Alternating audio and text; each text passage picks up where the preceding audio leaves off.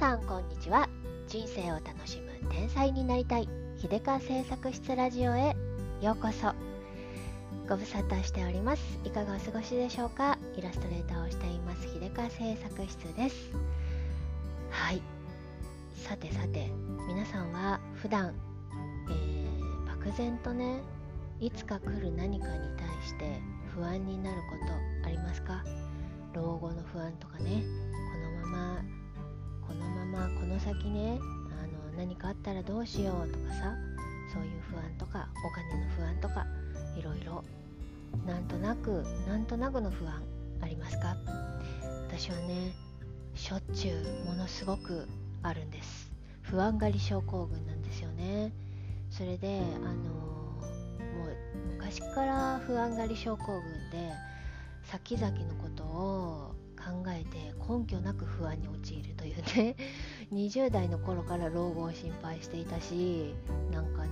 あの食べてある日食べていけなくなったらどうしようとかね。なんか謎にそういう危機感がすごくありまして完全にアリとキリギリスのアリさんの方だったんですよ。でなんかあの常に今は我慢して、先にね取っておこうとかえっ、とそう楽しみとかもねなんか今はしちゃいけないって思ってたりしてね今楽しんじゃいけないとかってねすごいね思ってなんかねそこにお金を使ってはいけないとかいう謎の危機感があったりとかしていたんですよ。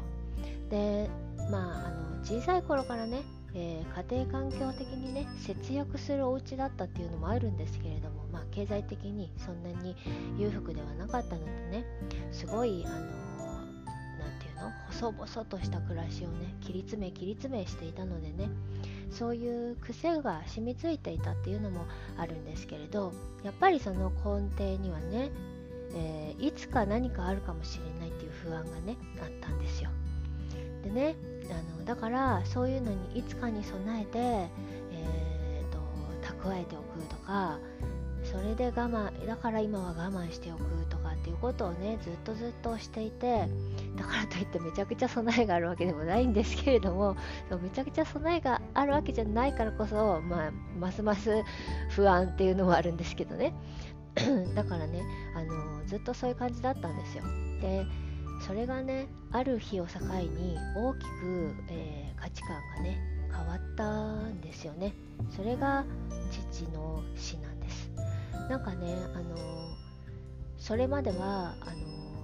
ずっといつかにとっておいて、えー、将来使う将来使う将来のためにっていうのをずっとずっと思っていたんですけれどね。それもやっぱりあの父親がねそういうふうに、えーしていたからなんですよ。で父はねずっとあのまあ子育て中はもちろんさあのお金切り詰め切り詰めしてやりくりしないといけないしで子供が手が離れた後もねなんだかんだってやっぱり切り詰め切り詰めしていて老後にね楽しみをとっておく。老後はあのあちこち行ってでなんか高級車を買ってとか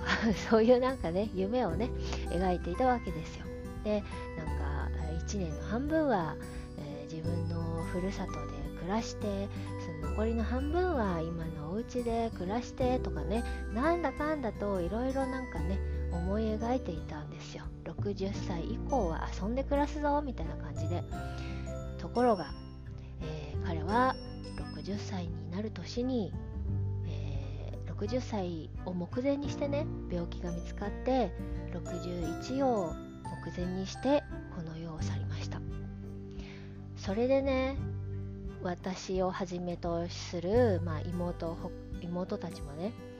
思ったわけです。いつかのために備えてそのいつかを待って待ってやっと来るっていう時に亡くなってしまった父を見てねうんそのいつかが来ないかもしれないんだっていうね。それを見るとねそれを見てからても何かが大きく変わったんですよ。もちろん今でもねあのまあもうもう癖なんでね不安がり症候群なんでもう癖なんで無駄にすぐ不安になっちゃうんです。ニュースで何かを見るたんびにああどうしましょうとかこの先どうしましょう。日本はもうダメかしらとか あのこんな高齢化社会でこの先どうするのとかねなんか謎に不安になって自分で何かできるわけでもないのにね不安になったりそれでなんかとりあえず節約しましょうとかそういうね考え方に安楽、うんと、短絡的にね陥ったりとかするんですけれどでもそのそのためにね思い出すんです。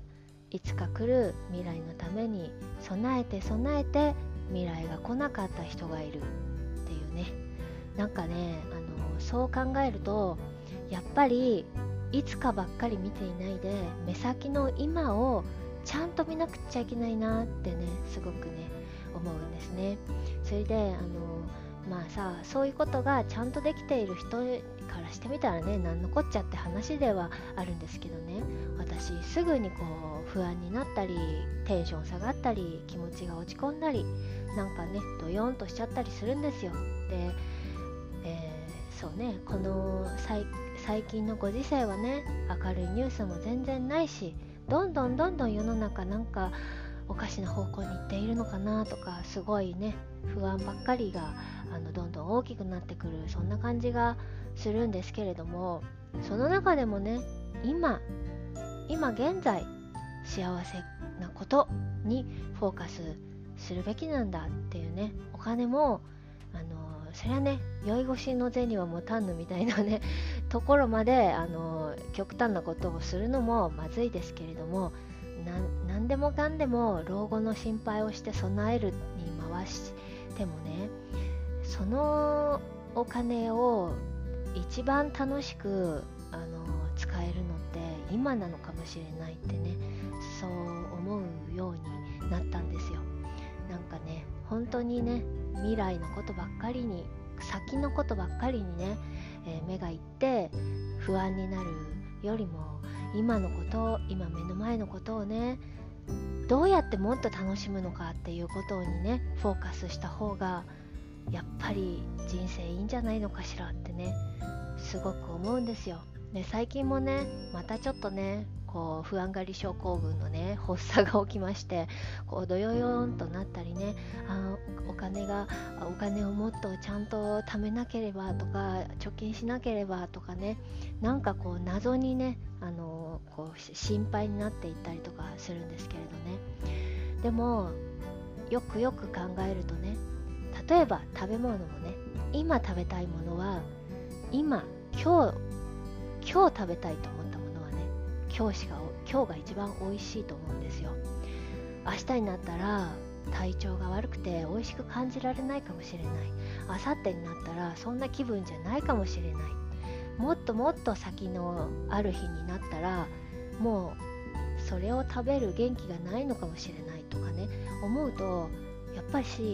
今美味しいと思って今食べたいと思ったものは今しか今が一番美味しく感じられるんじゃないかとね。思うわけですよ。で今楽し今楽しみたいと思ってることやりたいと思ってることは今が一番、えー、充実してそれを満喫できると思う。先に伸ばしたら何て言うかねその先ではその先に待っている自分はねその同じ今と同じ状態ではないんですよね。本当にそれをね思うわけです、父はね老後にあれをしたいこれをしたいってねすごい、えー、考えていて緻密に計画を立てていたんだけれども体がついてこないっていうことをね考えてなかった。考えてなかったとは言い切れないけれどもそこまでそこにね、えー、目を向けていなかったんだろうなって思うんですよ。だから今の体力で将来のことを考えても仕方がないんですよね、えー、旅行に出たいなら今行かないといけないしでその今こういつか時間ができたらこれをやってあれをやってって思うけどさそのいつかが来て時間ができた時の自分がね元気かどうかっていうのもまたハテナマークなんですよね。本当に切ないなと思うんだけれどもでだからといってね今をあのなんでなんていうの？享受しすぎるとさ今度将来お金がなくなって大変な目に遭うとかねそういうことはまあなきにしもなんでね、うん、そこの辺のさじ加減も難しいなと思いつつも思いつつもねやっぱり、えー、できるだけ今現在一番自分を楽しくさせてあげたいなって、うん、つくづく思うんですよね思いつつもまた不安に陥って またねちょっとねあの将来のこと将来のためにどうのこうのみたいなことになるんだけどもね、うん、やっぱりもうちょっと刹那的に快楽刹那主義的な感じでね生きてもいいんじゃないかなって私の場合ね、うん、思うんですよね。うん、いうことで今日はねちょっと自分がね気分が落ちていたりとかしてるのでね今我慢しちゃダメよって いうことをね自分に言い聞かせたいなという感じのね、えー、感じで記録代わりに、えー、これを喋っているんですけれどもね本当にねあの経済的価値観もお金の使い方もね父を見て半分反面教師あもちろんね節約の仕方とかあの日々の暮らし方とかはねすごくちびくちびじゃないよ。父からね学んだことが大きいんですけれどもねもう一もう半分の側面はね、えー、反面教師としてあの強くね、えー、心に刻んでいる感じなんですよね。お金の使い方も本当にあのー、何でもかんでも将来のためにっていうことばっかり考えないで今家族にとって何が一番楽しいことなのか何が一番あ幸せなことなのかそういうことを考えて、えー、楽しく有意義に使うっていうのもね大事なことだなって思うわけですよ。うん、ね。さじ加減って難しいなって思うんだけどね。これは、え人それぞれねいろんな価値観があるんでねあの一概にねみんながみんな私のような感じではないと思うんだけれども私は、えー、ずっと小さい頃からずっと節約してずっと安いものばっかり買ってそしてあのなんでね毎日日々我慢 日々日々我慢をして、えー、暮らしてきたのでねそれは将来のため将来のためそれがねキャッチフレーズみたいな感じだったんだけれどももう将来のことを考えないで考えないっていうかね将来のことは2割くらいにしといて残り8割は今現在にフォーカスして集中して今の私を喜ばせることを第一に考えたいなと心にねとど、えー、めておきたいなという感じでございます。はい、そんな感じで今日はちょっとしんみりしちゃいましたけれども、はい、えー、最後まで聞いてくださってありがとうございました。じゃあまたね。